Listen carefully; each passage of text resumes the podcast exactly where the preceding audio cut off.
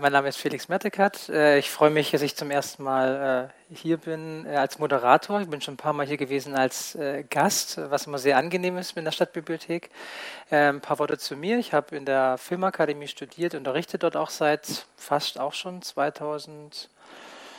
2012, ja, nee, schon gar nicht, 2007 unterrichte ich da doch schon. Das heißt, äh, es fällt mir immer relativ, ich bin es gewohnt, mittlerweile vor Leuten zu sprechen, aber auch für mich ist eine Herausforderung zu moderieren, also nicht im Mittelpunkt zu stehen. Das wird heute Abend eine kleine Herausforderung. Ich versuche mein Bestes und äh, ich habe äh, Dan als ersten Gast eingeladen, weil ich ihn schon, äh, ihn schon dreimal habe sprechen hören und dachte, dass sein Thema und seine Denkweise hier in die Bibliothek gut reinpasst und auch die Game Talks-Reihe äh, gut einleiten kann mit meiner, mit meinem Anfang, ähm, weil er irgendwie Mainstream und Indie sehr elegant miteinander kombinieren kann und auch kombiniert hat. Aber das, äh, die Details wird alle Dan selber erzählen. Deswegen fangen wir direkt mit dir an. Viel Spaß. Danke sehr.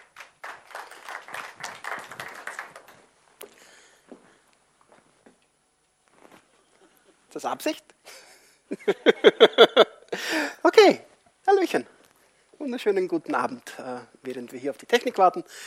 Ich heiße Dan Gabriel, freue mich heute äh, in diesem kleinen, feinen Rahmen präsentieren zu dürfen. Haben wir schon? Ja. Äh, vorneweg, man hat mich heute informiert, dass mir ein kleiner Austrozismus eingeschlichen ist. Die deutschsprachige Konnotation von Angreifen war mir nicht klar. Insofern ab. Sollte. Hm.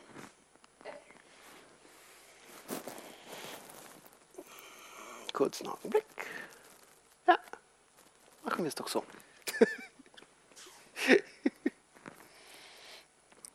okay. Ähm, also es geht um Spielwelten zum Anfassen. Konkret geht's? Ja. Äh, konkret geht es um Escape Rooms, sprich um Spielwelten, die äh, nicht virtuell sind, sondern in denen man sich tatsächlich bewegen kann. So, vorneweg zu mir und meiner Person. Ich heiße Dan Gabriel, ich bin Game Designer und Narrative Designer. Game Design ist relativ einfach erklärt. Ich entwickle Spiele. Ja. Ah, danke sehr. Heute haben wir uns einen kleinen Technik-Kobold eingefangen. Also ich entwickle Spiele. Narrative Designer ist die Entwicklung von interaktiven Geschichten. Theoretisch sollte man meinen, dass beide passt sehr, sehr gut zusammen. Tatsächlich ist es so, dass äh, es relativ getrennte Bereiche sind. Okay. Ähm, weiters bin ich verantwortlich für die drei Fragezeichen Escape Rooms in Köln. Äh, ich hatte die große Freude, durch eine Aneinanderkettung von sehr unwahrscheinlichen Zufällen ähm, diese Räume zu entwickeln. Äh, es handelt sich um eine Anlage mit vier unterschiedlichen Escape Room-Räumen, vier Spielräumen, in denen jeweils vier unterschiedliche Geschichten gespielt werden können. Ganz kurze Frage: äh, Wer von euch hat denn schon mal einen Escape Room gespielt? Ah, eine Handvoll, zumindest schon mal davon gehört. Okay, für wen ist das das allererste Mal, dass Kontakt ist?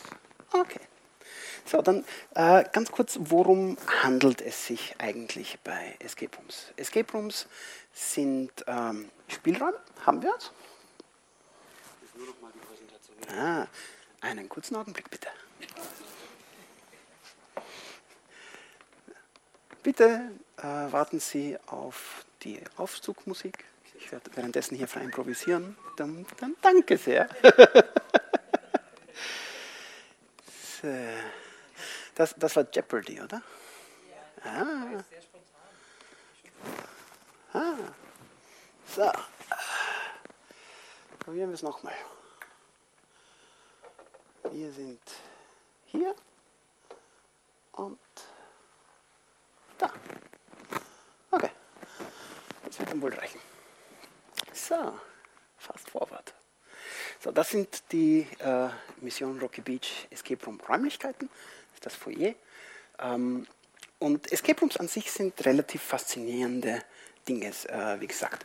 Für diejenigen, die wenig Kontakt damit gehabt haben, äh, Escape Rooms sind Spielräume, wo man gegen Voranmeldung in einer Gruppe hineingeht und sich unter einem Zeitlimit, meist eine Stunde, äh, Rätselaufgaben stellt. Ähm, das Ganze ist äh, insofern spannend, als dass es ein kleiner Urlaub vom Alltag ist. Diese Spielwelten, in denen man sich begibt, sind sehr oft um aufregende Themen herum strukturiert. Also äh, man entschärft eine Bombe oder ist ein Geheimagent oder äh, muss sich vor einer Zombie-Invasion retten, aus einem Gruselkeller entfliehen. Verschiedenste Szenarien gibt es da. Und ähm, man macht es gemeinsam, was heutzutage ein sehr wichtiges Thema ist und auch immer wichtiger wird. Ich glaube, Escape Rooms sind vor allem deswegen so beliebt geworden in so kurzer Zeit, weil sie einen Nerv getroffen haben, dass man gemeinsam in der echten Welt ein intensives Erlebnis hat, ja, was zunehmend seltener wird, denke ich mir. Und äh, es ist eine Quelle von Herausforderung. Ja, man begibt sich freiwillig in den Rätselraum, bekommt Aufgaben gestellt, hat ein Zeitlimit und versucht, so erfolgreich wie möglich zu sein, versucht, den Raum zu schlagen, zu besiegen. Es gibt ein paar Game Design Termini, die mit diesen drei Dingen einhergehen. Das erste wäre das Konzept des Magic Circle. Ein Magic Circle ist ein abgeschlossener Raum, in dem eigene Spielregeln gelten. Das trifft an und für sich auf faktisch jede Art von Spiel zu. Wenn ich ein Brettspiel spiele, dann unterwerfe ich mich den Regeln dieses Brettspiels und äh, bewege mich innerhalb dieses Gebiets, innerhalb dieses Magic Circles ähm, in den Spielregeln, um das Spiel zu genießen. Und auch das ist immer eine Art von Urlaub, von der Wirklichkeit. Ja. 21, 22, 23, 24. Ah, es war nichts Unanständiges. So. Das zweite Faszinierende an der Gruppengeschichte ist, dass unterschiedliche Talente gefördert sind. Ähm, ich habe mehrere Jahre lang ein Room Escape in Wien geleitet, eine Anlage geleitet und es war mir immer eine sehr, sehr große Freude zu sehen, wie sich die Gruppen in diesem doch sehr eigenen Rahmen verhalten. Und eine Sache, die mir gemeinhin aufgefallen ist, ist die Tatsache, dass ähm, es oft unerwartet für die Menschen selber war, was sie dort leisten konnten und wer was gemacht hat. Ich habe sehr oft Fälle gehabt, wo jemand hineingegangen ist, ah, ich weiß nicht, ob, sich das, ob das was für mich ist, ob ich Spaß habe. Also, und dann aber innerhalb von dem Ganzen seinen Platz in der Gruppe gefunden hat und mit sehr viel äh, Energie wieder hinausgekommen ist. Und das Dritte, was ich sehr spannend finde, ist dieses Element der Herausforderung als Zugeständnis an die Intelligenz. Was heißt das? Es gibt ähm, quasi dieses Versprechen, dass man es schaffen kann, dass man schlau genug ist und man kommt heraus mit dem Gefühl, etwas geleistet zu haben. Das zweite Ding sind die drei Fragezeichen. Hier in Stuttgart ein ganz gutes Thema, im Kosmos Verlag hier. Und ähm, kurze, dieselbe Frage von vorhin. Äh, Wer hat von den drei Fragezeichen noch nie was gehört? Das ist der Dornbusch, der vorbeirollt. Äh, wer würde sich selber als Fan bezeichnen? Ah, und äh, das heißt, der Rest ist mehr so, mehr so in der Mitte. Äh, das heißt, im Schnelldurchlauf. Wahnsinnig erfolgreiche Buchreihe, seit über 50 Jahren, ursprünglich aus dem US-amerikanischen, dann ins Deutsche übersetzt, später von Kosmos weitergeführt, als es in den Staaten nicht mehr produziert worden ist. Seit gut 40 Jahren gibt es Hörspiele, die Sprecher sind nach wie vor dieselben, wahnsinnig bekannt und beliebt. Und äh, das Ganze ist eine mittlerweile fast schon kulturelle Institution, würde ich sagen, im deutschen Sprachraum. Es gibt ein paar Dinge, die die drei Fragezeichen, glaube ich, erfolgreich gemacht haben. Das eine ist, die drei Fragezeichen spielen in Rocky Beach. Rocky Beach ist ein fiktives kalifornisches Küstenstädtchen und es ist eine heile, gleichbleibende Welt. Sie verändert sich nicht wesentlich und die Regeln, die es in dieser Welt, in diesem Rocky Beach-Szenario gibt, sind konstant. Ähm, es gibt die drei Hauptfiguren von Justus, Peter und Bob. Und die drei Jungs, um die es hier geht, sind eine Zusammenfassung von vielen verschiedenen Talenten, die zusammenarbeiten, um Fälle zu lösen und sich Herausforderungen zu stellen. Und was ich auch sehr spannend finde, ist, dass die drei Fragezeichen als Jugendkrimi zum Krimi-Genre dazugehören. Das heißt, dass ähm, sie ein bisschen interaktiver zum Lesen sind als Nicht-Krimi-Geschichten. Was meine ich damit? Krimis ähm, laden ein, dass man sich, während man liest, mit der Geschichte beschäftigt. Man fängt an, darüber nachzudenken, wer der Täter gewesen sein könnte, was es für Hinweise gibt. Weiß man vielleicht mehr als die Figuren selber. Es ist ein, ähm, ein Leseerlebnis, das ein bisschen interaktiver ist als in anderen Medien. Ha. Okay, das ist das, was mich so wahnsinnig fasziniert hat an der Idee, drei Fragezeichen Escape Rooms zu machen. Die Sachen, die in meiner Ansicht nach beide Dinge einzigartig und spannend machen, sind ziemlich genau die gleichen. Ja, es gibt ein Versprechen einer Welt, egal ob eine Spielwelt oder eine Buchwelt, die ähm, einen Urlaub vom Alltag gibt und die einen an einen Ort mit wiederkehrenden Regeln entführt. Es geht um eine Gruppe von Menschen, die sich mit unterschiedlichen Talenten einer Herausforderung stellt und es, beide Dinge haben ein Versprechen eines Zugeständnisses an die Intelligenz des Lesers oder des Spielers. Dementsprechend, wie wir äh, die Escape Rooms fertig gebaut haben, war das Medienecho sehr positiv. Ja, ein äh, popkulturelles Traumpaar hat sich gefunden. Das ist äh, eine Headline von einem der Artikel über unsere Eröffnung. Ich war wahnsinnig begeistert davon, dieses Projekt machen zu dürfen. Äh, wir sind hier nach Stuttgart gekommen, haben das Projekt Kosmos vorgestellt, haben ja ein Verständnis bekommen und haben uns gleich dran gemacht, diese Spiele zu entwickeln. Ja, stellt sich heraus, dass die drei Fragezeichen-Fans große Erwartungen an ihre Medien haben. Stellt sich heraus, dass der Verlag sehr strenge Regeln hat, nach denen er mit dieser Marke umgeht. Stellt sich heraus, dass Escape Rooms und Escape Rooms Besucher auch ihr eigenes Set an Erwartungen haben, was in so einem Escape Room eigentlich passieren sollte. Und wir haben noch dazu die Hörspielelemente mit den Originalsprechern, die wir in unser Spiel einbauen können, was großartig und überhaupt nicht furchterregend ist. Und ach ja, es muss für alle Altersstufen und Erfahrungsgrade geeignet werden, weil das Publikum der drei Fragezeichen sind Kinder, Erwachsene, Großeltern, Leute, die viel lesen, Leute, die wenig lesen, Leute, die viel spielen, Leute, die wenig spielen. Und ich kann beruhigt sagen, dass ich mit diesen ganzen Erfahrungs-, also mit Erwartungsdruck sehr positiv und professionell umgegangen bin. Ja, also für den Sinn dieses Talks würde ich gerne ein paar Konzepte vorstellen, die die Entwicklung von diesen Spielen spannend und herausfordernd gemacht haben und euch diese Konzepte kurz näher bringen. Wie gesagt, wir haben die Hörspiele und die Sprecher verwenden können, was eine großartige Möglichkeit ist. Das Problem ist, dass in Spielekreisen Geschichte und Gameplay, also das Spiel an sich, ähm, sage ich mal, unterschiedliche Motivationen haben. Also, Hörspiele sind an sich ein passives Medium. Leute setzen sich hin und konsumieren ein Hörspiel. Spiele sind interaktive Medien, wo sich jemand mit der Materie auseinandersetzt und aktiv der Handelnde ist. Diese beiden Dinge liegen sehr weit auseinander. Das heißt, wenn wir Escape Rooms mit Hörspielen kombinieren sollten, ist die große Frage, wie? Wie, wie mache ich ein passives und ein aktives Erlebnis, dass beides harmonisch miteinander funktioniert? Das ist keine einfache Aufgabe. Das Zweite ist, ähm, das Spiel muss für alle zugänglich sein. Für jung, für alt, für erfahren, für unerfahren. Und es muss für jeden das Gefühl einer erfolgreich gestellten Herausforderung haben. Das ist besonders schwierig.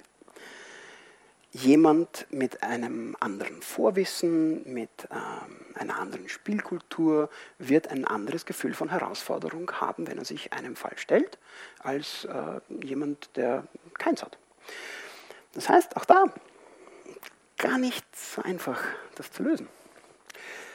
Die Welt der Fragezeichen ist noch dazu eine Welt voll mit liebevollen Details. Es gibt wiederkehrende Figuren, es gibt äh, gewisse Mannerismen, die wiederkommen, äh, Plotpunkte, die immer wieder vorkommen. Das heißt, ähm, es gibt eine fixe Welt und sie ist voll mit Zeug.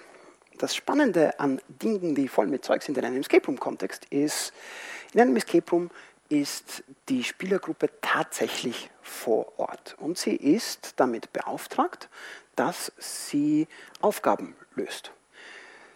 Das Problem von einer Betreiberhinsicht ist, dass im Gegensatz zu einem Computerspiel, wo ich beschränken kann, was ein Spieler mit den Elementen macht, die ich ihm gebe, kann ich das in der Wirklichkeit nicht. Alles, was ich in Wirklichkeit tun kann, kann ich zur Lösung eines Problems verwenden. Und erfahrungsgemäß, wenn zu viel Information da ist oder wenn zu große Verwirrung äh, aufkommt in einer Spielergruppe, ähm, soll ich sagen? Es gibt das Sprichwort, wenn man einen Hammer hat, sieht jedes Problem, äh, wenn man einen Hammer hat, sieht jedes Problem wie ein Nagel aus. also ähm, Escape Rooms haben eine relativ große Abnutzung. Und je mehr Gegenstände drinnen sind, umso mehr und je konfuser das Design ist, umso mehr Abnutzung gibt es. Was für die drei Fragezeichen Escape Rooms schwierig ist, weil die Welt sich voll anfühlen muss, voll mit Anspielungen und Dinge, die Fans wiedererkennen können, beinhalten muss. Aber je mehr Dinge wir in einem Escape Room geben, umso höher ist die Chance, dass die Spielziele nicht immer ganz klar sind und umso höher ist die Chance, dass die Abnutzung und eventuelle Zerstörung der Einrichtung ähm, immer weiter ansteigt. Das dritte wäre äh, das Helden- und Spielerproblem. Das hat was mit den drei Fragezeichen selbst zu tun. Die drei Fragezeichen sind Hauptfiguren. Sie sind Hauptfiguren in ihren eigenen Geschichten. Die Spieler sind auch Hauptfiguren. Sie sind Hauptfiguren ihres Spiels. Das heißt, die Erwartung an die drei Fragezeichen als Figuren, an Justus, Peter und Bob, ist, ist, dass sie als die literarischen Helden, die sie sind, sich einer Aufgabe stellen und diese Aufgabe auch lösen. Die Erwartung an die Spieler ist, dass sie sich äh, physisch in einen Ort begeben, dort eine Herausforderung haben, sich ihrer Herausforderung stellen, selber im Mittelpunkt sind und aus dem Ganzen wieder hinausgehen. Das heißt, was auch immer wir mit diesen drei Fragezeichen Escape Rooms machen, muss beides gleichzeitig beinhalten. Muss Helden haben und Spieler haben und es muss beides gleichzeitig und gleichwertig passieren. Auch keine einfache Lösung. So, vielleicht eine kurze Pause an dieser Stelle. Es waren jetzt eine Menge Probleme. Äh, spulen wir vor zu dem, was dann tatsächlich passiert ist. Also, das hier ist das äh, tatsächlich nicht nur theoretisch, sondern auch physisch existierende ähm, Mission Rocky Beach Foyer. Ähm, das Ganze ist entworfen als ein neutraler Raum. Wir erwarten, dass die Spieler sich in diese fiktive Spielwelten hineinbegeben und dafür braucht es ein Auffangbecken, das relativ reizsam ist, damit Leute in Ruhe ankommen können, Buchungen machen können, ihre Sachen abgeben und sich dann in einen von zwei Wartebereichen, die man im Hintergrund sieht, einfinden. Ähm, tatsächlich findet aber das Spielerlebnis schon an, bevor die Spieler überhaupt diesen Raum betreten. Und das Ganze äh, fängt auf der Homepage an, die ich kurz, wenn ich es finde, da, schwuppdiwupp. Ja, das schaut gut aus. So. Äh, entschuldigt meine kurze Mausakrobatik. Also, das ist die Homepage von Mission Rocky Beach, die wir kurz äh, schon im Intro gehört haben. Und mich freut das sehr, dass diese Reaktion entstanden ist, weil das genau das ist, was beabsichtigt war. Wir möchten, dass die Geschichte, die die Spieler in unseren Escape Rooms erfahren, schon anfängt, bevor man sich überhaupt erst in die Räume hineinbegibt. Das hat den Grund, dass dann die Spieler mit der richtigen Erwartungshaltung bereits ins Spiel hineingehen und dieser Übertritt von unserem Alltag in die Spielwelt viel, viel leichter funktioniert. Ähm, wir haben vier Fälle mit äh, klassischer Cover-Illustration der drei Fragezeichen, was mich besonders stolz macht. Wir haben hier die Truhe der Meister, die am Schrottplatz-Bild. Wir haben die drei Fragezeichen, die Nacht der Illusionen mit einem potenziell kriminellen Magier. Wir haben hier das Erbe des Geisterpiraten, eine Abenteuer- und Gruselgeschichte. Und wir haben die drei Fragezeichen und der Totenkopffalter, ein klassisches Murder-Mystery. Werfen wir mal einen Blick hier hinein. Jedes einzelne äh, unserer Spiele hat einen Hörspiel-Trailer, einen kurzen Teaser, etwa eine halbe Minute, der in die Materie hineinführt. Und ich würde jetzt einfach mal hineinhören. Ah, noch einen Klick. Okay. Klick. Ob er vergiftet wurde oder nicht, geht euch einen feuchten Dreck an. Und nun verschwindet ihr drei Nervensägen und lasst euch hier nicht wieder blicken. Aber wir haben diesen Auftrag angenommen. Sie können uns nicht einfach... Raus! In Ordnung, Kollegen. Wir wollen uns der Staatsgewalt nicht widersetzen. Ist das dein Ernst? Du willst der Polizei das Feld überlassen? Ja, wir werden uns hier nicht wieder blicken lassen. Aber zum Glück können wir auf die Mithilfe unseres Unterstützerteams bauen. Reicht mir doch mal das Telefon. Und das ist bereits die Einladung an die Spieler, sich in diese Spielwelt hineinzubegeben. Das heißt, wir haben hier den ersten Schritt. Danach geht es hier ins Foyer und im Foyer gibt es noch einmal eine Einführung von den Mitarbeitern, der die Spielregeln äh, einführt. Und wir haben noch eine längere Hörspielsequenz, die weiter in die Geschichte hineingeht. Die würde ich euch auch kurz vorspielen. So, ne? Ah, da seid ihr ja. Schön, dass ihr kommen konntet. Und keine Sekunde zu früh. Die Zeit läuft, Kollegen. Erzähl unserem Unterstützerteam doch schnell, was Sache ist, Just. Ja, äh, in Ordnung. Also, dies ist die Villa von Darwin Weaver, dem Chef von Weaver Incorporated. Er liegt seit drei Tagen im Koma. Er wurde vergiftet. Ja, und zwar von seinem Butler, Geoffrey Worsley, mit T. Reiche Leute sollten auf Butler verzichten. Hm. Und auf Gärtner auch. Die sind doch am Ende immer die Bösen. Äh, was noch zu beweisen wäre, Zweiter. Aber es gibt Beweise. Auf der Teekanne wurden die Fingerabdrücke von Worsley gefunden. Ach, ich bitte dich. Selbstverständlich sind die Fingerabdrücke des Butlers auf der Teekanne. Er macht jeden Tag den Tee. Aber das ist doch kein Beweis. Hm. Geoffrey Worsleys Schwester ist zum Beispiel felsenfest von seiner Unschuld überzeugt. Das beweist aber wiederum auch nichts. Nein. Aber sie ist nun mal unsere Auftraggeberin. Und deshalb werden wir dem nachgehen. Wir haben dafür ein begrenztes Zeitfenster. Solange der diensthabende Inspektor Mittagspause macht, kann sich jemand am Tatort in der Villa ungestört umsehen. Wir haben hier auch eine Liste mit den potenziell Verdächtigen aus Weavers Umfeld. Die sollte man gleichzeitig unter die Lupe nehmen. Und genau deswegen ist ja unser Unterstützerteam da. Wir teilen uns auf. Mhm. Ihr könnt euch hier im Kaminzimmer umsehen und wir interviewen die Person. Ja. Mit meinem Aufnahmegerät werden wir Ihre Aussagen mitschneiden und sie euch per Telefon zuschicken. Seht zu, ob ihr herausfinden könnt, wer Darwin Weaver tatsächlich vergiftet hat. Am besten wäre natürlich ein hieb- und stichfester Beweis. Fingerabdrücke auf einem Tatgegenstand zum Beispiel. Wenn ihr irgendwo nicht weiterkommt, könnt ihr uns mit dem Handy eine Sprachnachricht senden. Genau. Lasst euch auf keinen Fall von der Polizei erwischen, sonst fliegt ihr hier im hohen Bogen raus. Inspektor Cotter ist nämlich leider nicht im Dienst. Und mit Inspektor Conroy ist nicht zu spaßen. Ja. Wir sollten jetzt loslegen, sonst hat der Inspektor womöglich seine Hamburger verspeist, bevor wir den Fall lösen können. Auf geht's! Und damit geht's dann in den Spielraum hinein. Die Hörspielsequenz, abgesehen von der Tatsache, dass es großartig ist, dass wir tatsächlich die Hörspielsprecher verwenden konnten, hat ein paar sehr, sehr wichtige Funktionen.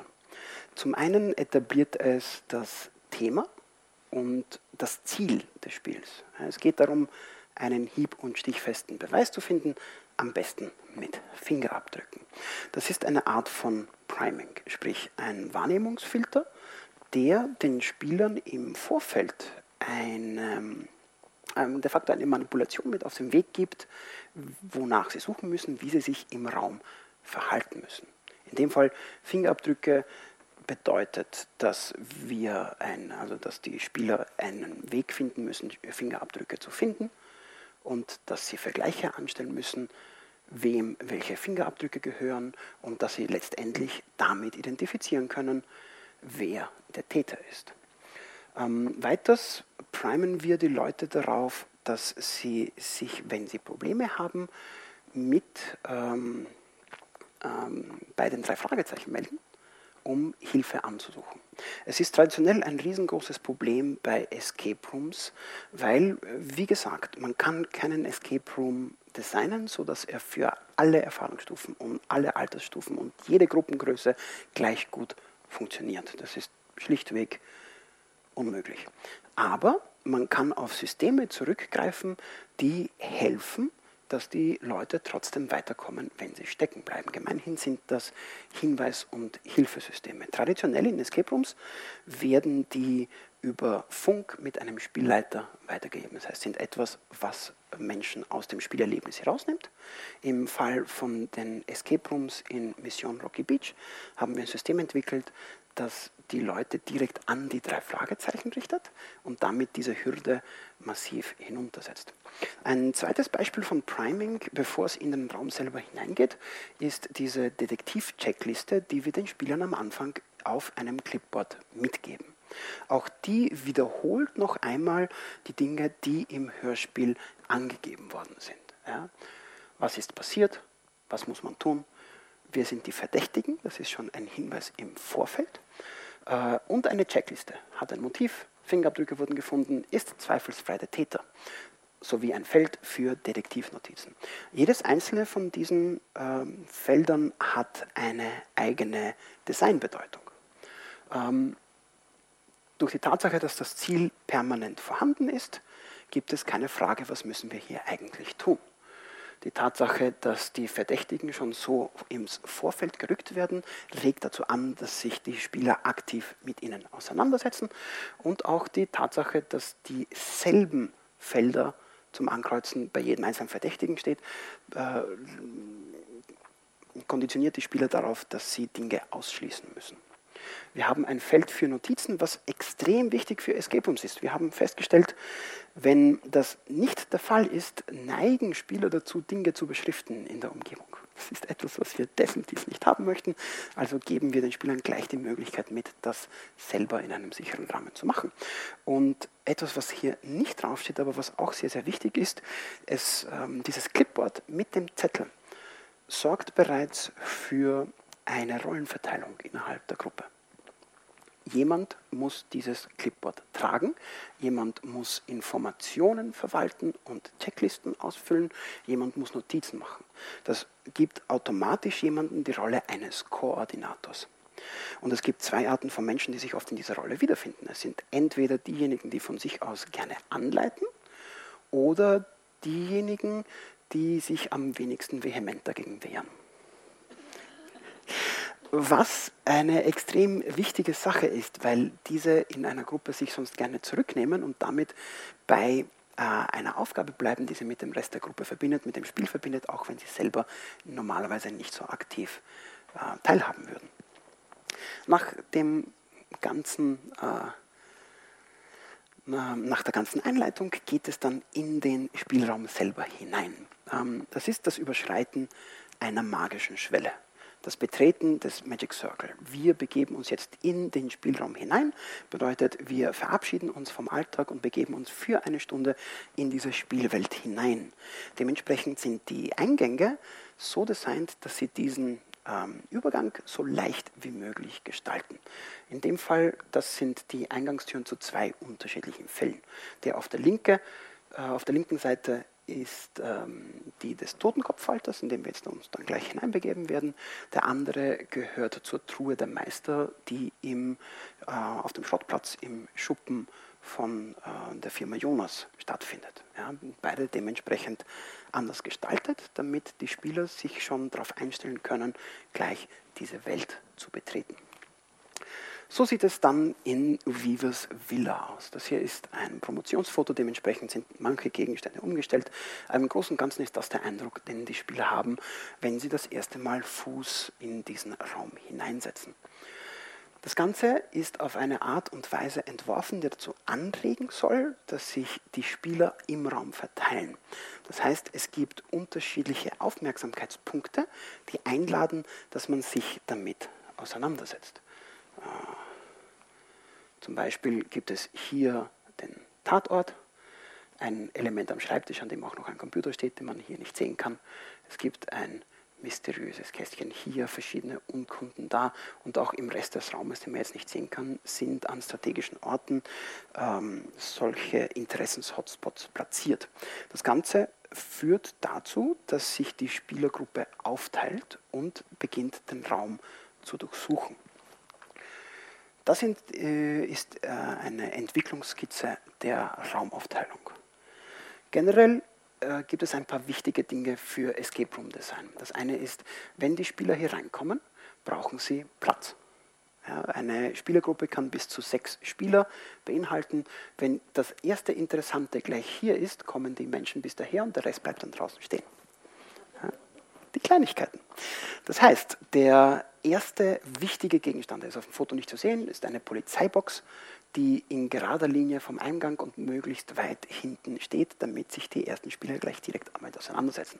Nachdem hier dann jemand steht, werden sich die anderen in den Raum hinein verteilen und jeweils andere Dinge dort finden. Das hier ist eine Liste der Gegenstände, die Sie jeweils dort finden können es ist eine Menge Zeug in diesem Raum, auch wenn es hier auf dem Foto auf den ersten Blick gar nicht danach aussieht. Das ist Absicht. Wenn, wie gesagt, wenn zu viel Information auf einen Raum da ist, sind die Leute überfordert. Wenn Leute überfordert sind, passieren komische Dinge in einem Escape Room. Nicht aus Bösartigkeit, sondern aus purer Verzweiflung. Okay. Ähm, das erste Schlüsselelement hier in dem Fall zum Beispiel ist diese Polizeikiste. Auf der Polizeikiste drauf liegt ein Memo und das sieht so aus. Ich hoffe, das kann man lesen. Hey Paul, falls du die Fallakten suchst, ich habe sie gemeinsam mit den Abzügen der Fingerabdrücke, wieder die Fingerabdrücke. Ah, nein, das war der falsche Knopf. So, in die Beweiskiste getan. Der Inspektor hat sein Geburtsdatum als Code eingestellt, wie jedes Mal. Rob. Das hier ist das Game Design Äquivalent eines Holzhammers. Die, es ist wichtig, dass die allererste Aufgabe, die Spieler in einem Escape Room machen, so offensichtlich wie möglich ist. Warum? Weil die allererste Aufgabe das erste Erfolgserlebnis darstellt. Wenn ich das allererste Ding schon nicht schaffe, Okay, äh, sinkt die Moral im Allgemeinen sehr, sehr stark in den Keller. Das ist das eine. Das zweite ist, nachdem ich nicht wissen kann, mit was für einem Erfahrungsschatz die Menschen diesen Raum betreten, ähm, muss ich die Aufgaben so gestalten, dass sie einem nach und nach beibringen, worum es in dem Spiel überhaupt geht. In dem Fall zum Beispiel ist ein sehr klassisches Element von Room Escapes, finde einen Code, um einen Gegenstand zu öffnen. In dem Fall ein Geburtsdatum. Ist eine sehr, sehr simple Aufgabe, kommt öfter vor, also muss die erste äh, Aufgabe das einem schon so klar und deutlich äh, wie möglich darstellen. In dem Fall geht es in der Aufgabe darum, dass man die Jacken der Polizei findet, die dort gelassen wurden, dort ihre Brieftaschen äh, findet, dort anhand der Namen und des Geburtsdatums identifiziert, wer, ein Inspektor, wer der Inspektor ist.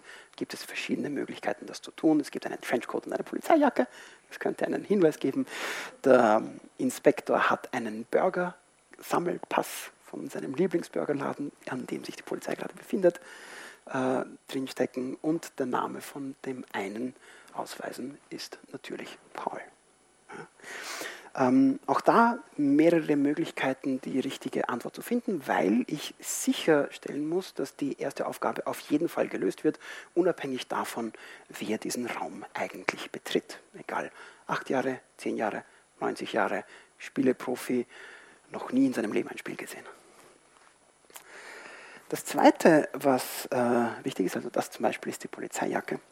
Die Spielwelten müssen sich wirklich anfühlen, müssen sich voll anfühlen. Und gerade die drei Fragezeichen haben einen riesengroßen Reichtum, sagen wir 200 Bände an Büchern, es ist vor kurzem das Jubiläumsbuch rausgekommen, äh, von denen man Hinweise und Details zu Worldbuilding ziehen kann, also um diese Spielwelt real zu machen. Das beinhaltet Dinge wie äh, Polizeiabzeichen vom Rocky Beach Police Department oder Kleinigkeiten wie der Name eines Notars, der ein Testament unterzeichnet hat, der in den Büchern vorkommt, oder eine Safe-Firma, Safer Security, die in den Büchern Safe herstellt. Diese kleinen Details sind absichtlich sehr am Rande positioniert. Ja, wir möchten nicht das Risiko eingehen, dass jemand einen, einen Verweis, ein Easter Egg, ein kleines Detail zum Erschaffen der Welt damit äh, verwechselt, dass es ein Spielhinweis ist, weil dann landen wir wieder in der Verwirrung und äh, das ist immer eine sehr schlechte Idee. Es ist auch an den Fall angepasst. Das heißt, was auch immer an Referenzen in so einen Fall hineinkommen, muss ähm, sich natürlich in die Welt des Spiels einfassen. Ja. Die Welt in der Villa, in ähm, dem Totenkopfhalter, ist eine relativ persönliche, also sind die Verweise dort relativ gering. Die zweite Tür, die wir am Anfang gesehen haben, hingegen führt in den Schuppen und später in die Zentrale in, den, in das ikonische Hauptquartier der drei Fragezeichen hinein. Und dementsprechend haben wir es vollgestopft mit Verweisen, kleinen Anspielungen und Dingen, die die Spieler finden können. Das zum Beispiel ist Blackies Käfig, auf dem eine Notiz steht, bin kurz frische Luft schnappen und Sie können den Vogel dann tatsächlich auch finden. Ja. Sitzt am Dach, man kann es durchs Periskop sehen. Es gibt Overalls zu Patrick und Kenneth, die in den frühen Büchern vorgekommen sind. Es gibt einen Projektor mit dem grünen Geist aus einem der frühen Bücher. Es gibt einen Flyer zur Autovermietung vom goldenen Rolls-Royce, den sie fahren, eine Chicken King Box von einem vergifteten Hühnchenhersteller. Es gibt ein Comic-Poster zu einem der Comichelden und natürlich einen äh, sehr bekannten Brief, den die drei Fragezeichen in der Zentrale stehen haben. Auch da wieder äh, unterschiedliche Geschichten, unterschiedliche Räume haben unterschiedliche Notwendigkeiten an die Spielwelt, die man mit ihnen aufbaut. So, was auch hinzukommt, ist äh, Audio-Events. Das sind die Hörspiele, die während dem Spiel passieren. Äh, für jeden Fall haben wir zwei bis drei Audio-Events aufgenommen, die die Geschichte vorantreiben. Im Fall von Totenkopffalter gibt es eine A-Story, das ist das, was die Spieler selber im Raum wahrnehmen und sehen und herausfinden, und eine B-Story, das ist das, was den drei Fragezeichen passiert. In diesem Fall, sie interviewen verschiedene Leute und schicken die Aufnahmen an die Spieler, damit sie gemeinsam das Ganze auseinanderpuzzeln können. Ähm, dieses Gefühl von Gemeinsamkeit ist wahnsinnig wichtig. Ja, weil, wie gesagt, wir dürfen die drei Fragezeichen nicht unter Wert verkaufen, wir können sie nicht zu Nebenfiguren machen, aber wir können genauso die Spieler auch nicht zu Nebenfiguren machen. Es müssen beide gleichwertig und äh, im gleichen Ausmaß an der Lösung des Falles arbeiten, damit das Ganze als Konzept funktionieren kann. Ähm, es gibt auch in jedem Fall einen diegetischen Timer. Diegetisch bedeutet Teil der Spielwelt und der Timer ist das, was den Spielern eine Anzeige gibt, wie viel Spielzeit schon verstrichen ist. Escape Rooms haben normalerweise einen riesengroßen, fetten Timer, der von 60 Minuten runtertickt und der gemeinhin für das gesamte Spiel bis zur letzten Viertelstunde komplett ignoriert wird. Warum? Es ist nicht interessant, dass die Zeit vergeht. Es ist nur interessant, dass nur noch wenig Zeit da ist. Das Dringlichkeitsgefühl ist das, was an dem Timer eigentlich relevant ist. Deswegen haben wir uns dazu entschieden, dass wir den Zahlentimer komplett entfernen und stattdessen regelmäßig Audiobotschaften äh, hineinschicken, die den Spielern das Gefühl geben, dass Zeit vergeht. Weil dieses Gefühl vom Fortschreiten von Zeit, von Geschichte, von der Zuspitzung des Handlungsbogen ist viel wichtiger, als wie viel Zeit genau eigentlich zur Verfügung steht. Im Fall vom Totenkopffalter gibt es Meldungen über den Polizeifunk von ähm, den Polizisten, die am Burgerstand sitzen und nicht andere Fälle annehmen wollen, weil sie gerade Burger essen. Ähm, das Ganze endet dann natürlich mit, äh, ja, wir sind fertig, wir sind dann in fünf Minuten wieder am Tatort, wo dann das entsprechende Panikgefühl bei den Spielern aufkommen sollte. Und äh, es gibt andere Details, die jetzt nicht zum Audio dazugehören, aber teilweise schon. Es gibt E-Mails, wie der, dieses Safer Security Logo ist Teil einer E-Mail. Es gibt einen Anrufbeantworter, wo Sie Nachrichten abspielen können von den verschiedenen Verdächtigen, um sich selber auch ein Bild davon zu machen, Zeitungsartikel, die Sie finden können und sogar Videoaufnahmen, wo Sie Tathergänge beobachten und auseinanderpuzzeln müssen. Und es gibt das Player Interaction Program, das PIP, Spielerinteraktionsprogramm. Das ist unser Tool, mit dem wir die drei Fragezeichen abseits von den Hörspielen in die Spielwelt einbinden. Hörspiele haben ein riesengroßes Problem, sie ändern sich nicht. Ja, das heißt, ähm, die Spieler, dadurch, dass sie in der echten Welt agieren, haben ein unendliches Spektrum an Problemen, mit denen sie sich potenziell auseinandersetzen können und auch tun wir können unmöglich genug Aufnahmen zur Verfügung stellen, um eine Interaktion zu gewährleisten, die immer passt und zutrifft. Trotzdem ist es wichtig, dass die Spieler das Gefühl haben, dass sie gemeinsam mit den drei Fragezeichen den Fall lösen und auch, dass wir die Barriere, sich um Hilfe, äh, also um Hilfe anzusuchen, möglichst gering gestalten. Das, äh, die Lösung dafür ist eben dieses Player Interaction Program. Ähm, das ist ein Tablet, das vorgibt, ein Mobiltelefon zu sein, das fix am Eingang installiert ist. Über dieses Tablet können die Spieler während dem Spiel Anrufe von den drei Fragezeichen bekommen. Das sind die vorhin angeführten Audio-Events, die die Geschichte vorantreiben. Das heißt, sie haben von sich aus eine Motivation, sich mit diesem Ding auseinanderzusetzen, weil die Geschichte dort weitergeht. Zusätzlich äh, kann man, wie gesagt, hier die Audionachrichten abfangen. Man kann aber auch selber Sprachnachrichten bekommen. Sobald hier drauf gedrückt wird, kommt ein Aufnahmebildschirm, in dem die Spieler direkt vor Ort eine Sprachnachricht aufnehmen können und sie an die drei Fragezeichen schicken. Das Ganze wird aufgenommen, landet dann bei einem Spielleiter im Kontrollraum, der das ganze Spiel über Kamera beobachtet und daher weiß, was für Probleme die Spieler mit dem Spiel gerade haben. Der schickt dann eine, Sprach eine SMS zurück, die zum Glück geschrieben ist, weswegen wir uns nicht mit den Hörspielstimmen auseinandersetzen müssen, die Möglichkeit haben, auf jede Situation zu reagieren und sie trotzdem in die Geschichte einzubauen. Alles das sind Maßnahmen, um sowohl die Spieler mehr ins Spielerlebnis hineinzuziehen, aber auch, wie gesagt, um mögliche Frustrationspunkte abzubauen, möglichst leicht zu machen, um Hilfe anzufragen und äh, dadurch auch das Spiel zugänglicher macht für unterschiedliche Altersgruppen und unterschiedliche Altersstufen, äh, Altersgruppen und Erfahrungsstufen. So, das heißt, was ist mit den Problemen? Das war jetzt der kurze Durchlauf, wie so ein Spiel strukturiert ist, was da für Designentscheidungen hineingegangen sind. Und ich würde jetzt gerne ein bisschen Review passieren lassen, ob das ausgereicht hat, um diese Probleme, um diese Probleme Herr zu werden. Das Problem mit den Hörspielen ist, dass sie unflexibel sind, dass sie Spieler aus der Spielerfahrung herausnehmen und dass sie eigentlich relativ weit von dem entfernt sind, was die Erwartungshaltung an ein Escape Room ist. Ich würde sagen, teilweise. Über dieses Spielerinteraktionsprogramm haben wir die Möglichkeit gehabt, die Leute direkt einzubinden. Und das hat sehr viel abgefedert von den Schwierigkeiten, die so eine statische ähm, Erzählweise eigentlich mit sich bringt. Trotzdem ist es so, dass die Spieler sich, um mit den Hörspielsegmenten auseinandersetzen zu können, sich aus dem Spiel oder zumindest einen aus ihren Reihen aus dem Spiel herausnehmen müssen, um sich damit zu beschäftigen. Und ich habe bisher zumindest in diesem Medium keine bessere Lösung gefunden. Also ich würde sagen, für die Möglichkeiten von Zeit, Ressourcen und Geld, die wir gehabt haben, ist es eine zufriedenstellende Lösung gewesen, aber noch nicht zu 100% optimal.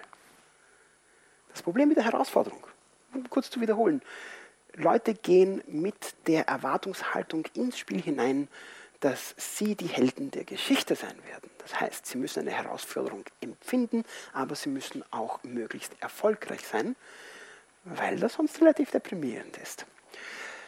Ähm, das ist ein Designproblem. Es gibt unterschiedliche Designphilosophien, um an dieses Problem äh, heranzugehen. Das eine ist die kompetitive Variante, das wäre die Friss- oder Stirb-Variante von Game Design. das ist das Spiel, das Spiel ist schwer, schau, ob du es schaffst. Es ist eine Herausforderung. Ja, schaffst du es oder schaffst du es nicht?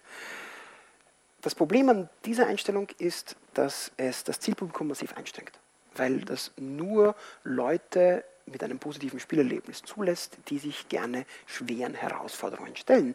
Und die Tatsache ist, dass das nicht sonderlich viele sind. Ja, die Allgemeinen haben lieber die Illusion, also das allgemeine Publikum hat lieber die Illusion einer Herausforderung anstatt einer echten Herausforderung.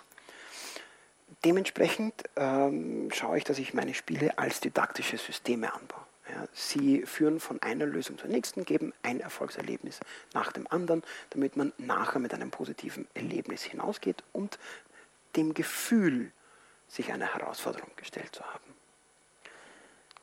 Insofern würde ich sagen, das hat tatsächlich funktioniert. Das Feedback zu unseren Räumen ist wahnsinnig gut. Die Leute gehen sehr, sehr glücklich hinaus und der Prozentsatz an Spielern, die es nicht schaffen, ist sehr gering. Unter anderem wegen äh, diesem Hilfesystem, das wir eingebaut haben. Das Problem mit der Spielerfreiheit. Eine echte Welt hat unendlich viele Möglichkeiten, Probleme zu lösen. Kriegen wir die Spieler dazu, dass sie sich tatsächlich mit dem auseinandersetzen, was wir möchten. Auch hierbei äh, hat uns das Spielinteraktionsprogramm wahnsinnig gelöst, so gut es geht. Es gibt immer einen Faktor X, etwas Unbekanntes, wenn man mit Menschen arbeitet. Das gibt es immer. Und ist auch ganz gut so. Und zu guter Letzt das Problem mit den Hauptfiguren. Haben wir es geschafft, dass sowohl die Spieler als auch die drei Fragezeichen ähm, Helden ihrer eigenen Geschichte sind. Und ich würde sagen, das hat ganz gut funktioniert. Auch da wieder, wenn ich mich auf das Feedback berufe, das äh, die Kunden uns gegeben haben. So, wie schauen wir denn mit der Zeit aus? Nachdem ich hier meinen Timer verloren habe mit dem ganzen technischen Wirrwarr, wie viel, wie viel Zeit haben wir denn noch? Ah, okay, äh, dann einen kleinen Einblick in die anderen Räume, die ich hier nicht erwähnt habe. Das hier ist die Nacht der Illusionen, spielt innerhalb ähm, der ähm, Kleidergarderobe, der, des Umzugsraumes eines Magiers, der potenziell Dinge gestohlen hat. Die Spieler müssen herausfinden, ob das denn tatsächlich der Fall war. Ja, das Versprechen von Illusionen und Magie und ähm, Trugschlüssen. Und das hier ist das Erbe des Geisterpiraten, eine Gruselgeschichte in einer Hafenbar, in der es angeblich spuken soll. Auch das eine sehr drei Fragezeichen-artige Geschichte. Und dann gibt es natürlich noch einen ganzen Haufen Dinge, die Teile der Geschichte verraten, die ich momentan umgangen habe. Soll ich? Soll ich nicht? Auf jeden Fall. Okay.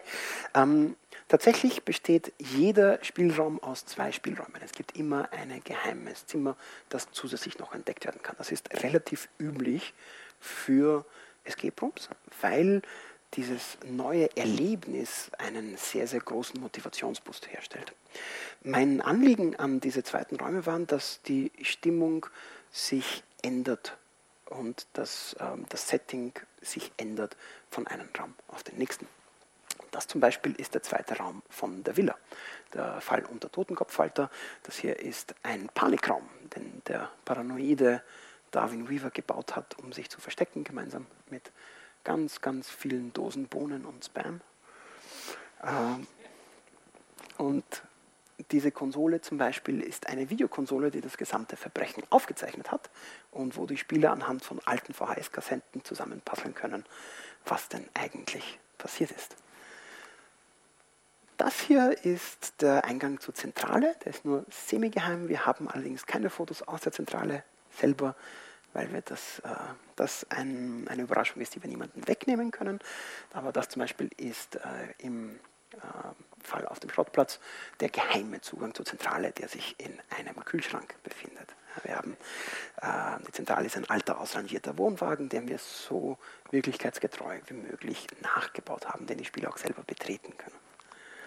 Das hier gehört zur Nacht der Illusion, dieses geheime ähm, Verbrechensplanzimmer, das der Magier hat, wo die Spieler herausfinden können, was eigentlich passiert ist und wie diese Verbrechen zustande gekommen sind, inklusive einen Safe, den es zu knacken gilt und in dem sich die gestohlenen Güter natürlich befinden, die die Spieler wiederfinden müssen. Und zu guter Letzt, wenn es einen Geisterpiraten gibt, gibt es auch einen Piratenschatz. Ja, das hier ist äh, ein geheimes Zimmer, in dem ein alter Pirat seinen Schatz versteckt hat. Und natürlich ist der falsche Geisterpirat dazu da, um Leute davon fernzuhalten. Alles sehr, sehr klassische Geschichten mit dem Ziel, äh, möglichst alle Klischees zu treffen und das Spielerlebnis in dieser echten Spielwelt so aufregend wie möglich zu gestalten. Okay, das wäre mein kleines Intro vom kleinen Publikum. Vielen Dank.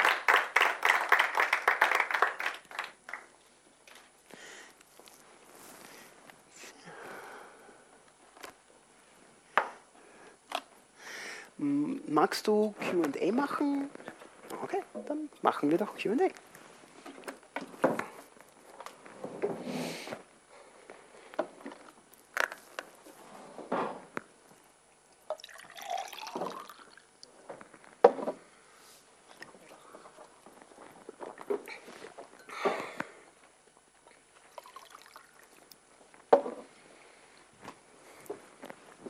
Hallo, Felix. Als wenn wir es noch nicht unterhalten hätten, ja, ne? Äh, vielen Dank für deinen Vortrag, sehr Danke interessant. Ähm, ich hab, war ja auch schon ein paar Mal in Escape Rooms und in deinen Geschichten kamen jetzt Sachen vor, die wir zum Beispiel nicht hatten. Also in, so einem geheimen Raum. Einen zweiten hatten wir zum Beispiel noch nie. Tatsächlich. Nee, deswegen, du sagst, das wäre völlig üblich. Äh, wer von euch hatte denn schon mal einen zweiten Raum? Du hast auch, ich habe es noch nie gehabt. Deswegen, ich war jetzt in zwei, wir waren beides mal super schlecht. äh, haben unglaublich viele Hinweise gebraucht beim ersten Mal, weil irgendwie eins der Geräte nicht funktioniert hat. Man, man soll da nichts rumrütteln. Und dann aber hieß es ja, du musst ganz fest die Tür aufreißen. Ja, das haben wir halt nicht gemacht, deswegen haben wir ewig lang den, den Safe nicht gefunden. Was ich sehr, sehr elegant fand äh, bei dir ist die Integration von Spielhinweisen, also über die SMS, dass ich mit den, mit den drei Fragezeichen kommuniziere und nicht mit dem Spielleiter. Ähm, war das eine Aufgabe von den, von den, von den Machern oder kam, kam die Idee von dir? Nein, das, das kam von mir. Ähm, wie gesagt, aus meiner Erfahrung mit Escape Rooms weiß ich, dass um Hilfe fragen wahnsinnig schwer ist. Ja, ja genau, es, ist, genau. es ist immer ein Zugeständnis ans eigene Scheitern. Ja, das heißt, damit ich als stolzer Mann, der ich bin, mich nach außen um Hilfe wende, muss ich mir vorher selber eingestehen, dass ich nicht imstande bin, dieses Problem zu lösen. Erfahrungsgemäß passiert das wahnsinnig spät im Spielverlauf. Ja, ja, das heißt, die Menschen warten, bis der Hut schon so sehr brennt, sprich, sie haben auf den Timer geschaut, sprich, es sind die letzten 15 Minuten, weil davor passiert es nicht. Also sind, sind Männer das Problem? Oder, äh? Mehr als Frauen, ja. ja tatsächlich. Also ich, ich tue nicht gerne gendern, aber das ist tatsächlich ein äh, kulturell vorhandenes Problem. Also hast du in, in, Gruppen mit, mit mehr Frauen weniger Hinweise oder fragen die früher? Die fragen früher. Die fragen früher? Die fragen tatsächlich früher. Das und Leute, die schon viele Escape Rooms gespielt haben, fragen auch viel früher. Ja, mhm. Weil denen klar ist, wenn sie jetzt schon hängen bleiben, kommen sie nachher ja, das heißt, die Hemmschwelle ist niedriger, weil sie kann, ja, okay. ja.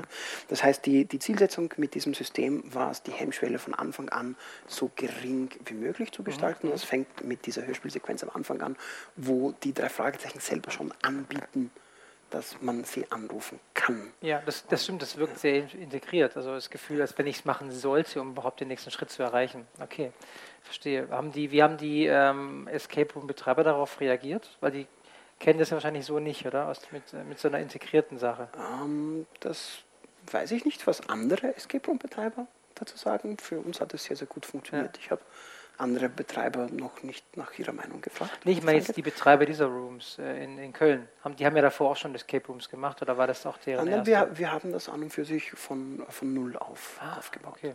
Das heißt, du hast deine Erfahrung aus Österreich mitgebracht quasi. Korrekt korrekt. Hast du das eingangs erwähnt, dass du schon, wie lange hast du, wie viele Jahre? Ich habe ich es im, im Vortrag ganz kurz erwähnt, dass ich habe drei Jahre lang eine Escape Room Anlage in Wien geleitet. Ja. Ähm, das Ganze war über eine ungarische Firma, weil der Entwicklungsschwerpunkt von Escape Rooms in Europa in Ungarn angefangen hat. Da haben auch sehr, sehr viele Firmen von dort aus nach Deutschland und Österreich mhm. weitergegangen bin. Und ich hatte das Glück, bei einer relativ frühen dieser Filialen äh, anzufangen.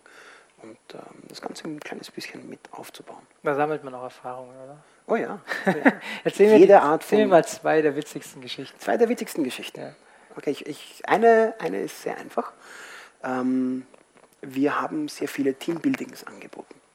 Ja, sprich, Teambuildings sind Firmen-Events, wo alle Mitarbeiter eingefangen werden und freiwillig gezwungen werden, sich einer sozialen Aktivität ähm, auszusetzen. Das heißt, da ist die Motivationsschwelle für viele schon. Also, oh, Kommt ein bisschen auf den Betrieb an. bei manchen mehr, bei manchen weniger. Da kann man auch meist ganz gut sehen, wie gut das Firmengefüge und das Sozialgefüge Ja, ja. innerhalb der Firma ist. Ähm, in dem Fall, ich glaube, es war ein Kfz-Betrieb, der alle ihre Leute Aha. geschnappt hat und in den Escape Room hineingestellt hat. Wir hatten dort drei Räume zur Auswahl, wir sind gleichzeitig ausgebucht und sie haben drei Gruppen in die Räume hineingeschickt. ja, ja. Also jeweils zu acht Personen dann, oder was? Ähm, in dem Fall Maximum sechs. Sechs, Ja. okay. Mhm. Sechs, sechs ist ein gutes Limit für Escape Room. Alles, was drüber geht, wird sehr leicht konfus. Bei sechs Leuten ist es schon schwierig, dass alle Leute alles mitbekommen. Mhm. Dementsprechend ähm, vier bis fünf ist ideal. Sechs ist für die meisten das Maximum. Okay. Ähm, also, drei Gruppen zu sechs. Erste Gruppe Mitarbeiter geht rein, hat einen Heidenspaß, kommt erfolgreich wieder raus. Ja. Zweite Gruppe Mitarbeiter geht hinein, hat einen Heidenspaß, kommt erfolgreich wieder heraus. Dritte Gruppe geht in einen Raum bestehend aus dem Chef, seiner linken Hand, seiner rechten Hand und den beiden Sekretärinnen. Oh. Das war eine Sozialstudie. Ja, ist äh, sehr, sehr, sehr spannendes Verhalten, ja, weil der Chef hineingeht, der Chef weiß, was passiert, schlagt etwas vor, linke und rechte Hand machen das, Sekretärinnen schauen zu, sagen kurz, ähm, aber eigentlich werden ignoriert und nichts passiert. Ja. Die einzige Gruppe, die den Raum nicht geschafft hat. Und ähm, äh, ich, finde, ich finde die Herausforderung sehr spannend, das den Menschen dann schonend, schonend nahezubringen. Und die, noch, noch eine witzige Geschichte? Noch eine witzige Geschichte. Ist ja das, du hast ja mit Kameras alles beobachtet. Ja, ja, man bestimmt muss, eine Menge man muss, passiert man muss drei Jahren. permanent äh, keine allzu wüsten Sachen, außer dass Dinge ähm, passiert sind wie ähm, die Kugel, die ich da aus dem Rohr hinausbekommen sollte, mit einer logischen Lösung hat nicht funktioniert, also nehme ich das Rohr, reiße es aus der Wand raus. Ah ja, Zum Beispiel. Also diese, diese Art von Interaktionen passieren, wenn Leute frustriert sind. Ja, wir hatten einen ähnlichen Fall. Wir haben einen Eis, äh, Eiswürfel gefunden, in dem mal ein Schlüssel eingefroren war. Das war aber, wir wussten halt nicht, okay, wir müssen jetzt selber einen Schlüssel machen und haben angefangen, in diesem Raum nach Gießereimaterialien zu suchen. Bis wir festgestellt haben, dass die einfach nicht äh, rausgenommen wurde von der vorherigen Gruppe. Wir haben dann unseren eigenen Eiswürfel gar nicht erst gesucht. Das weil ist, wir dachten, wir das müssen ist selber ein basteln. sehr, sehr starkes Designproblem. Ja. das heißt, wenn der Aufbau des Escape Rooms so gemacht ist, dass zu viel Information gleichzeitig zur Verfügung gestellt wird, sind die Menschen überfordert damit. Wenn Menschen überfordert sind, kommen immer kreativere Lösungen. Das ist großartig. Ja. Ähm, Wir wussten auch 20 Minuten lang nicht, was wir machen sollen. Das, das Konzept äh, vom großartig. Game Design dazu ist Breadcrumbing. Ja, sprich, im Idealfall sollte die Handlung, damit äh, tue ich auch die Sequenz von Rätseln und Aufgaben mit einbeziehen, so gestaltet sein, dass dich eine Aufgabe immer zur nächsten führt. Ja, ja, genau. So, das- so hast du es auch gut gemacht mit dem Detektiv-Übersichtsblatt. das Das war sehr hilfreich. Und es, es führt also zum Beispiel in dem Fall, den ich vorhin kurz beschrieben habe, gibt es eine Polizeibox, das ist die allererste Aufgabe. Ja, ja. In dem findet man gleich äh, Fingerabdrücke und eine UV-Lampe. Und mit Mhm. der UV-Lampe kann man tatsächlich fürs menschliche Auge unsichtbare Fingerabdrücke suchen. Das Mhm. Heißt, spannend. da ist ein Spieler gleich beschäftigt, aber das reicht nicht, Mhm. weil wenn nur eine äh, wenn nur ein Spieler beschäftigt ist, dadurch, dass sie das Lösen gelöst haben, macht er was und die anderen schauen zu. Ja, das ja. heißt, es muss zeitgleich auch irgendein anderer Hinweis sein, der die Spieler auf einer anderen Ebene weiterbringt. In dem Fall ein Schlüssel. Mit dem Schlüssel komme ich in eines der Kästchen. Mhm. Ja, wenn man weiß, dass es das Kästchen gibt. Nachdem die beiden Kästchen so platziert sind, dass sie direkt im Blickfeld sind, wenn ich hineinkomme. äh, Mhm. Wie oft ist- bist du selbst reingegangen? Ah, recht oft. Ich habe das Ding aufgebaut. Ich war zwei, zwei Monate lang in Köln und habe Ja. dort alles äh, platziert und den Bau, das Bauvorhaben beaufsichtigt. Ich war öfter in diesen Räumlichkeiten drin, als mir lieb ist.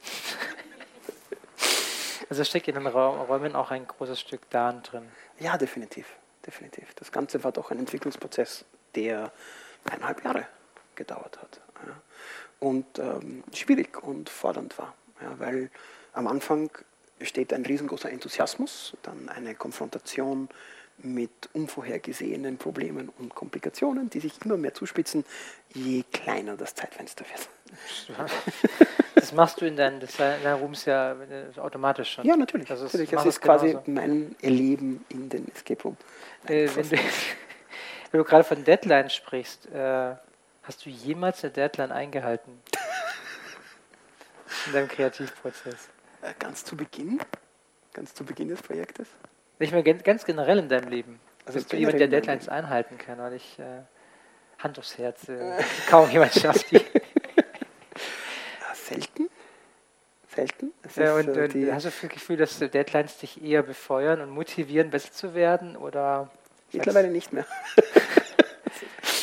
ähm, ich weiß nicht, da gibt es zwei, gibt's zwei Elemente vom kreativen Arbeiten. Mhm. Das eine ist, man hat die Tendenz, sich selber immer als ein bisschen besser einzuschätzen, als man tatsächlich ist. Dementsprechend sagt man gerne, ja, das geht in diesem Zeitfenster und erfahrungsgemäß geht es nicht in diesem Zeitfenster. Natürlich nicht. Nein. Das heißt, der, der logisch schlussfolgerndere Mensch äh, setzt ein größeres Zeitfenster an und sagt, okay, ich glaube, es wird eine Woche brauchen. Sagen wir zwei. Aber auch das funktioniert Natürlich nicht. Natürlich nicht, weil du weißt ja, ich habe ja noch ewig Zeit, das mache ich dann nächste Woche. Äh, ja, oder es gibt so andere Komplikationen. Ähm, ich glaube, ich habe keine zufriedenstellende Lösung bisher für dieses Problem gefunden. Und warst du das dann eher, also dass du spontan kreativ bist oder planerisch kreativ? Bei mir passiert extrem viel. Ich denke mir jetzt auch gerade Fragen aus. Ich, ich, bin extrem strukturiert, was ja? meine Arbeit angeht. Ja, mein, mein Arbeitsbereich besteht aus Flowcharts, Diagrammen, Pfeilen und jede Menge Notizen.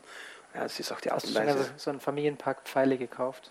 Ja, ja, ich, ich habe sogar, hab sogar jetzt ein kleines Täschchen mit Post-its, äh, Kugelschreibern und äh, Notizkarten. Da. Und ich habe auch meinen Talk genauso geplant. Das heißt, ja. hier, hier, hier.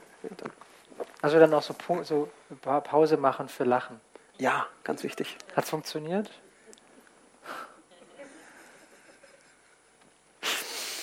Ja, ich, ich glaube, in diesem Rahmen lässt sich die Reaktion ganz gut einschätzen, dass man es nicht äh, allzu stark im du, das, Ich habe ich hab mal äh, von einem Komiker, äh, der hat gesagt, wissen Sie, wie man es bekommt, dass, dass Leute lachen? Der Raum muss ein bisschen zu kalt sein, die Leute müssen hungrig sein. Wenn es zu warm ist, werden Leute träge. Aber wenn es leicht zu kalt ist, dann sind Leute bereit zu lachen, weil sie sich warm machen wollen. Ich, ich würde sogar so weit gehen, das dass äh, psychologisch gesehen Lachen ein ähm, Auflösen von Spannung ist. Ja, das heißt, je unwohler sich die Menschen fühlen, umso leichter lachen sie. Warum lachen die dann bei mir so oft? Ich dachte immer, dass ich witzig bin. Äh okay, du hast ähm, äh, jetzt natürlich viel in Österreich gearbeitet und du mhm. bist ja auch Computerspielentwickler. Ja. Äh, hast du Unterschiede erkannt zwischen Österreich und Deutschland, außer das Angreifen hier was sehr Aggressives hat? Deswegen kamen auch so wahrscheinlich äh, ein paar Leute, haben gesagt, oh Gott, da gehe ich lieber nicht hin. Das, das, ist, das klingt sehr aggressiv, wenn mich ein Österreicher angreift.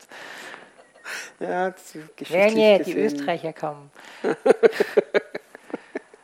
also Unterschiede ähm, zwischen Österreich das, und Deutschland. Das weiß ich gar nicht, weil ich zwar, also in prinzipiell oder was Spiele angeht. Naja, prinzipiell, prinzipiell. wissen wir alle. Äh, aber ich bin, ich bin wirklich die falsche Adresse dafür, weil ich bin eigentlich aus Argentinien. Für mich sind sowohl Österreicher als auch Deutsche gleich komisch. Dafür bist du sehr deutsch gefühlt. du bist geplant witzig, deswegen. Ah, ja, es ist total unüblich hierzulande, ich weiß. Dass man geplant witzig ist? Ja, wahrscheinlich. Also Aber, zumindest in Österreich gehen sie zum Lachen in den Keller, heißt das? Ja, das ist in Deutschland auch, oder? Meine, wir sind ja auch gerade hier im Keller, witzigerweise. Ja, dafür ist die Atmosphäre eigentlich ganz gut. Äh, sind denn da auch Fragen aus dem Publikum? Ja? Ja.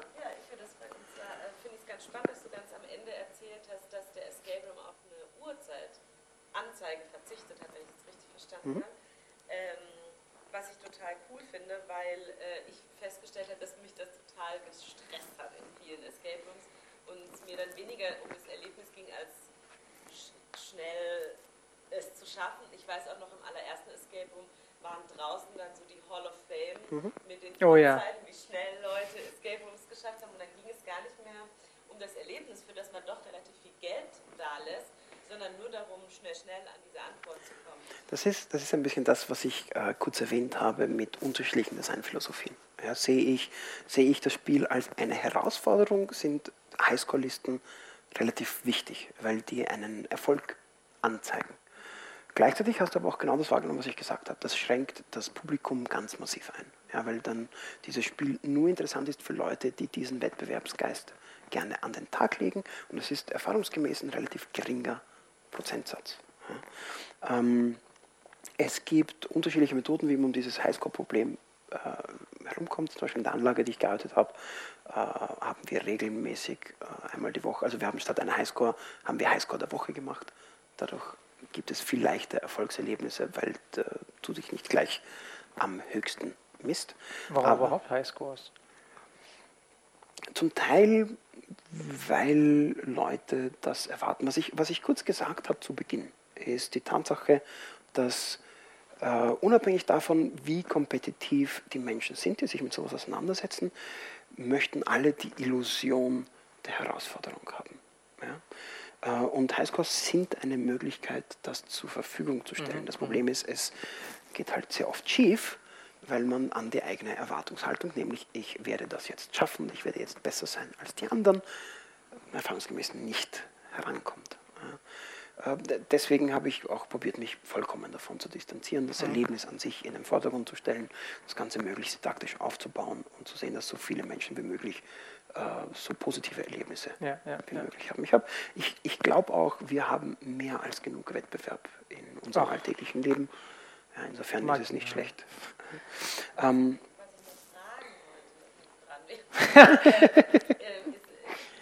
Was mich viel mehr interessiert hat, als ich aus den Räumen rausgegangen bin, was man ganz kurz bei dir gesehen hat, wie viel Rätsel birgt denn dieser Raum und wie viel habe ich vielleicht gebraucht oder, ähm, oder, oder irgendwie sowas, um, das, um, um, um dieses Rätselslösung zu finden. So ist, weiß ich nicht.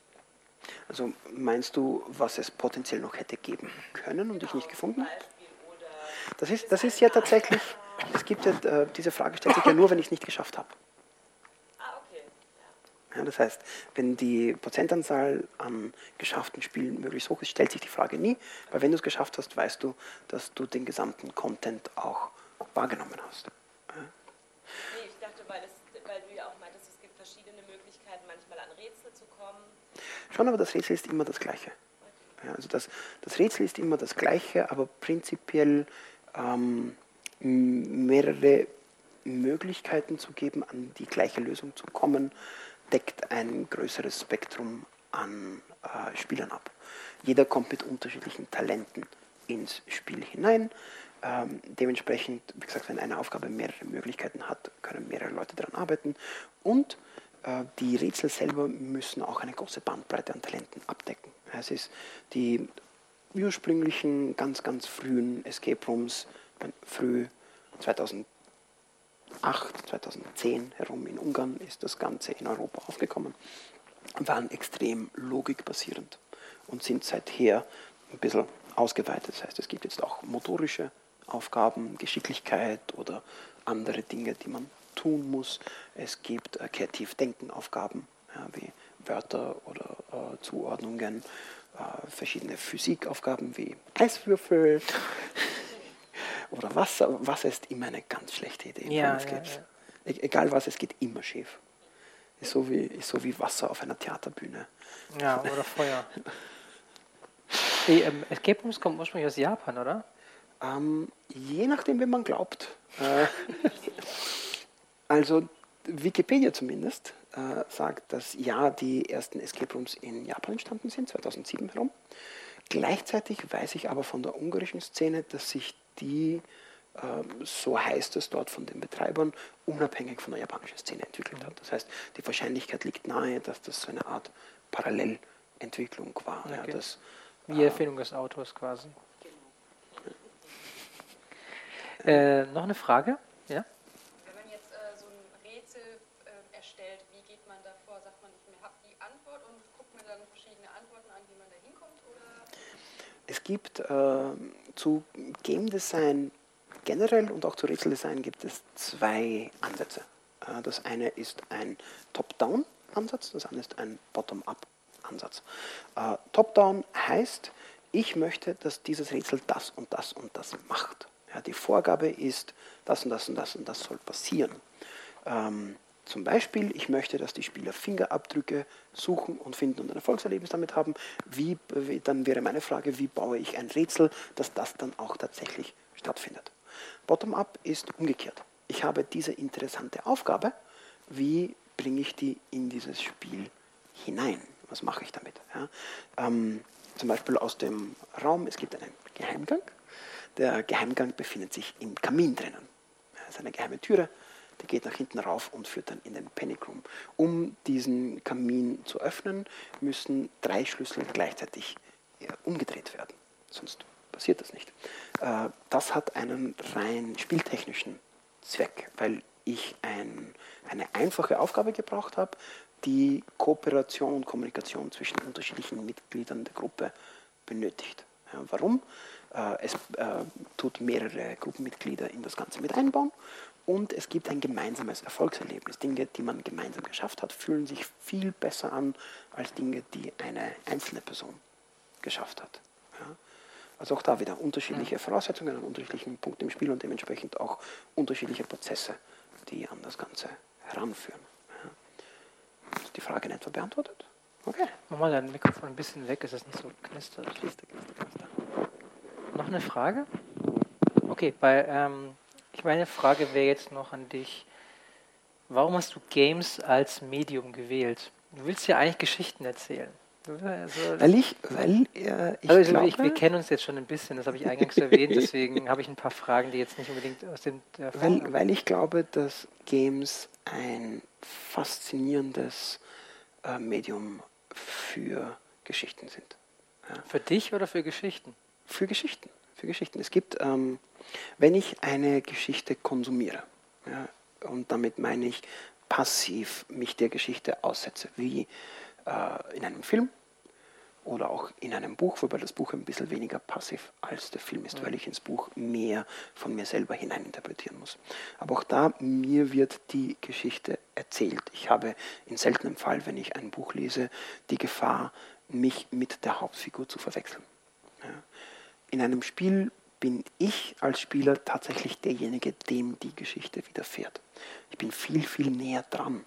Ja, für mich sind Spiele Emotions- und Empathiemaschinen, mhm. ja, die extrem effizient jemanden an ein spezifisches Erlebnis hinführen. Das kann sein, dass man etwas lernt, kann sein, dass man etwas empfindet, dass man äh, sich in jemanden hineinversetzt oder eben sich eine Herausforderung stellt und ein Erfolgserlebnis hat. Aber die, die Tatsache ist, dass Spiele als Medium wahnsinnig gut in diesen Dingen sind und dass das Medium an sich auch jung genug ist, ja, weil Spiele, also Escape Rooms sowieso sind jetzt acht Jahre alt, zehn mhm. maximal. Ja. Computerspiele 50 allerhöchstens.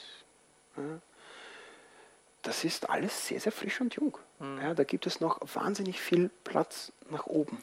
Warum ist dann so generell noch die Ansicht, dass Computerspiele eigentlich nicht für Geschichten geeignet sind? Das Interessante ist, einer der frühen russischen äh, Filmemacher hat damals, also als er selber Filme gemacht hat, hat gesagt, Film ist nicht da, um Geschichten zu erzählen. Heute wird es so als quasi als Kern der Geschichtenerzählung genommen und sagt, Romane gibt es halt auch. Aber verstehst du was? Deswegen mhm. jetzt ist es, die, das, die Games werden jetzt, so wie Film damals gesehen, sagen, die sind eigentlich nicht geeignet, um Geschichten zu erzählen. Wir haben auch in der Filmakademie gibt es Diskussionen, kann man im Games äh, Geschichten erzählen. Jetzt kommst du da, sagst, das ist das beste Medium dafür. Oh ja. Ähm, es gibt zwei Antworten auf diese Frage. Ja, das eine ist ein historischer das andere ist ein theoretischer Ansatz. Kurz zum Historischen. Spiele haben sich entwickelt aus reinen Spielerlebnissen. Ja, die frühesten Spiele hatten noch nicht die technischen Möglichkeiten, um Großgeschichten zu erzählen. Es hat trotzdem welche gegeben. Ja, Dinge wie Multi-User-Dungeons und textbasierende Spiele, die vollkommen ohne Grafik ausgekommen sind, die sehr, sehr stark geschichtenzentriert waren. Aber die basischen ersten Spiele waren sehr stark interaktions-, reaktionsbedingt, waren ein reines Spiel. Ja. Ähm, dementsprechend ist alles, was sich aus dieser Tradition heraus entwickelt hat, sehr Gameplay fokussiert. Und äh, lange Zeit äh, hieß es, dass Spiele sich über die Interaktivität definieren und dass diese Interaktivität eben keine passive Geschichte zulässt. Hm. Ja, und, ja, genau. und das stimmt schon. Das ist genau dieser, dieser Widerspruch zwischen Hörspiel und Spiel, den ich im Vortrag kurz angerissen habe. Ja. Ähm, die Tatsache ist, mit einem Medium wie Hörspiel und Room Escape geht es nicht, die Dinge hundertprozentig ineinander äh, greifen zu lassen. Ja, zumindest nicht ohne ein massiv höheres Budget, um viele, viele verschiedene Möglichkeiten Ja, und ja. Interaktionsmöglichkeiten abzudecken. Aber was es sehr wohl geht, ist die Möglichkeit, eine Metapher in die Spielhandlung einzubauen. Ja, Dürfen Games denn auch politisch sein? klar. Und sollen sie es? Ähm, auch. Auch. Ja, wenn sagen, Spiele sind ein Medium, dann stehen alle Bandbreiten eines Mediums zur Ja, Verfügung. aber würdest du es nutzen? Also äh, erzählst du mit deinen Games auch politische oder gesellschaftliche Themen? Verhandelst du die Ah, da? humanitäre. Humanitäre schon. Ja, das sind, also in meinen Spielen tue ich mich generell mit Dingen auseinandersetzen, die für mich interessant sind. Ja, ähm, Also wenn ich jetzt so bei Kosmos drei Fragezeichen einhake, das ist, was ich, was ich, was ich bei oft Kriminalfilmen persönlich problematisch finde, ist, dass es einen Mordfall gibt, aber sich niemand um das Opfer kümmert. Die, wenn, du, wenn du Castle anschaust, dann hast du dort Humor. Ja, viele, also auch Tatorte gibt es ja mit Humor, gerade mit Christian Ulmen. Da ist der, ist der, okay, da ist gerade jemand gestorben, ist ein, eine sehr tragische Geschichte, aber äh, die Geschichte außenrum, wenn dann Hercule Poirot rumläuft, ist halt witzig. Auch hier die drei Fragezeichen äh, klären ja Kriminalfälle auf.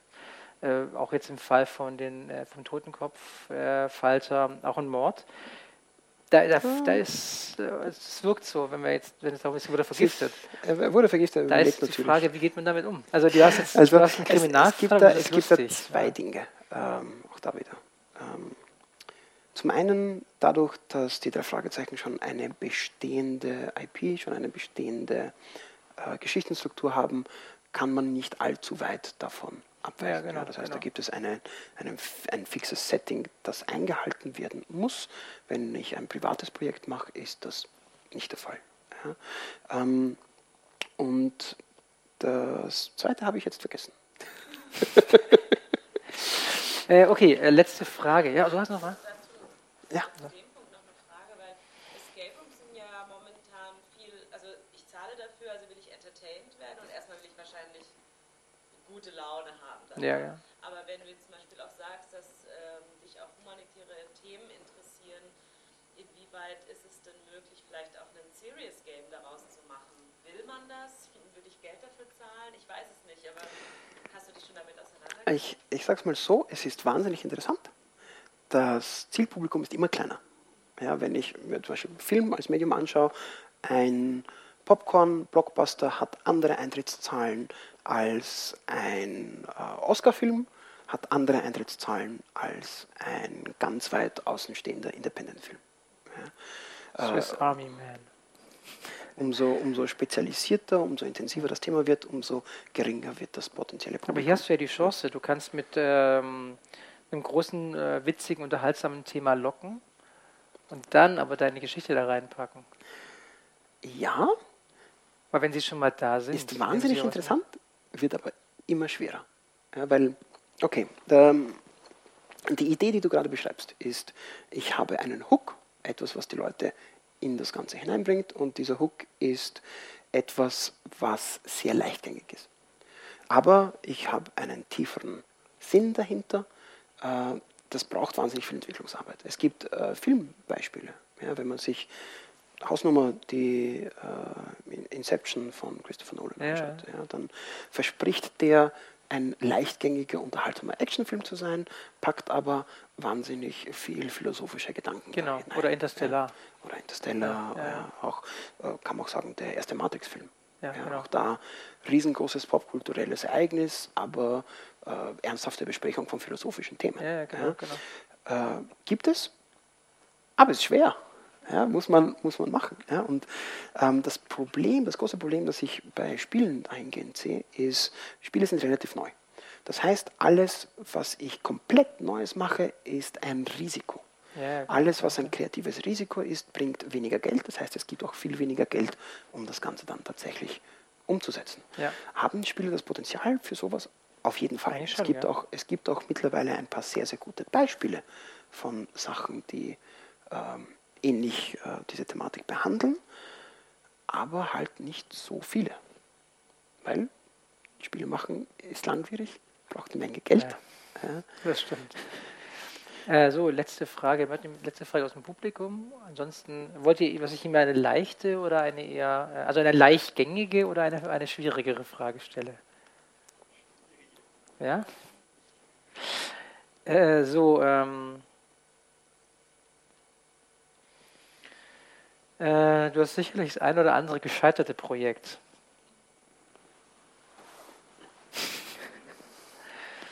Äh, meine Frage ist, erzähl uns von deinem gescheiterten Projekt und was du daraus mitgenommen hast. Und was du da, also heute vor allem daraus ge- gelernt hast. Also selbstinitiierte Projekte habe ich kein einziges gescheitertes bisher. Ja. Alles, was ich selber von mir aus gemacht habe, ist im Großen und Ganzen auch erfolgreich passiert. Ich habe andere Versuche wie Ausflüge in die Berufs- und Bildungswelt, die zwar halb freiwillig waren, die nicht immer, die nicht immer so erfolgreich gelaufen sind. Und konntest Ähm, du davon was mitnehmen für deine jetzige Arbeit? ja, auf jeden Fall. Auf jeden Fall. Ich habe also Game Design ist ein spannendes Feld, weil in Wirklichkeit Game Design das, ähm, das Entwickeln eines menschlichen Erlebnisses ist. Ja, ich möchte als Game Designer, dass jemand, der mein Spiel betritt oder der sich mit meinem Spiel auseinandersetzt, eine spezifische emotionale Erfahrung hat. Diese emotionale Erfahrung äh, ist im Bereich des kompletten menschlichen Erlebens. Sprich, alles, was ich gemacht habe, kann ich für Game Design verwenden, unabhängig davon, was es eigentlich ist. Also braucht ein Game Designer Menschenerfahrung. Definitiv, definitiv.